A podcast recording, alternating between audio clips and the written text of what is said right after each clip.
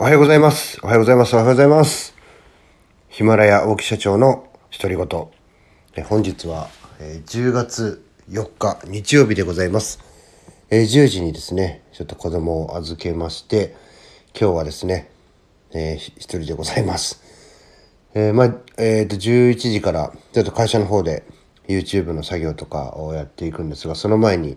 え掃除とかね、今、ちょっとした時間で終わらせて、えヒマラヤを撮っております。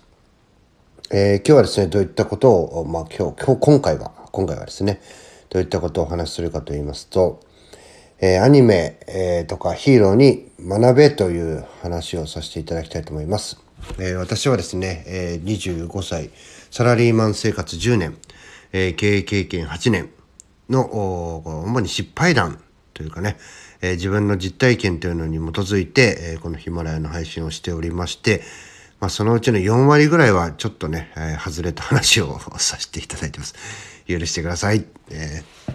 気真面目なことばっかじゃなくて、えー普通にね、えー気ままに配信したい時もあります。ということでね、余計な話はいいか。えーまあね、これどういうことかと言いますと、えー私もですねあの25歳で課長26歳で部長、えーこれはですね自分の実力ではなくて、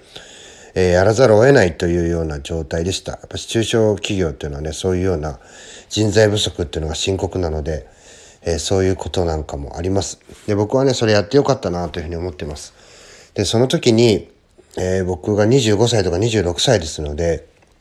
えー9割はですね、年上の人たちです。えー部下になる人たちが。で、同年代とか年下が、まあ少し、ほんと少し、数人いるっていう程度ですね。なので、まあめちゃくちゃ、えー客観的に見たらやりづらいかなというふうに思いますが、まあその時はね、そんなことも、えー言ってる場合もなく、なんか人物像とかね、課長とは部長とはなんて考えてる間もなくね、とにかく突き進んでたような状態なんですけれども、まあ起業してからですね、あの、まあ天の弱ってって言えば天の弱なのか、別にね、こう、セミナーとか、なんか、他の人の話を聞いてまで勉強はしたくない。えーだけども、人間的に成長したいというような、えー話をですね、えー聞く機会が、あ序盤結構ありましたね。えーまあ自分たちの同世代、ちょっと年上、またはね、学生とか、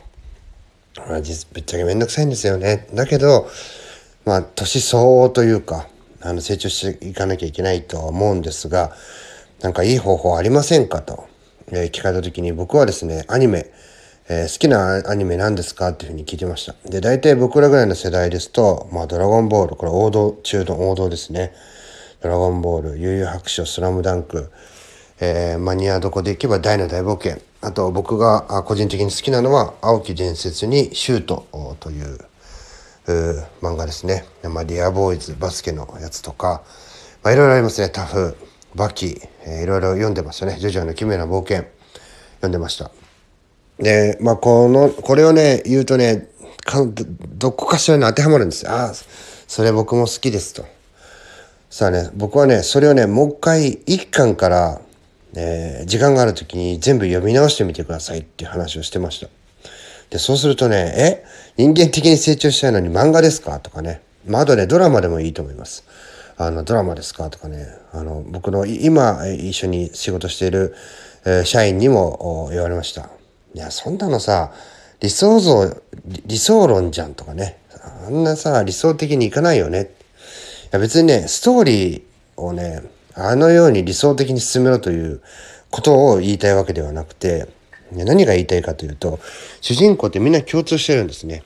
え仲間のために、え自分を犠牲にしたり自分を傷ついて、えそうすることによってさらにね、強くなっている。まあ、ドラゴンボールが一番ね、わかりやすいと思います。えー孫悟空。あれね、まあ、戦いが好きだとか、えー強いやつと戦いてっていうね、個人的な目標があすごい強いように見えますが、やっぱ地球のためにとかね、地球を守るのはオラしかいねえみたいなね。まあ、結局ね、誰かのためにね、あの、戦ってね、自分がね、どんどん強くなっていく。で反対にね、ねベジータはどうでしょうか。えー親なんか殺されてもいいとかね、ねあの部部下だったナッパとかね、えー普通に殺しちゃうしもうね、もう自分さえ良ければそれでいいって言ってた人間がやっぱ最終的にはね、えー、ブルマをやったなとかね、自分の妻ですね。あとは子供のトランクス、トランクスと、まあ、トランクスかな。トランクスを救うためにね、あの、まあ、人部、まあ、自分が自爆してね、えー、一緒に倒そうとしたりとか、そしてね、また生き返った時には、えー、強くなってたりしますよね。まあ、あとは、中盤でね、えー、カカロット、まあ、孫悟空のことですね。お前がナンバーワンだっていうふうにして、自分のプライドっていうのを捨ててですね、あの、誰かがナンバーワンだっていうことを認めたことによって、またね、さらなる努力をしようというふうに、え、どんどん強くなっていきますよね。まあ、結局はね、ね自分のために、えー自分のペースで自分の感覚でっていう風にやってる人はねやっぱ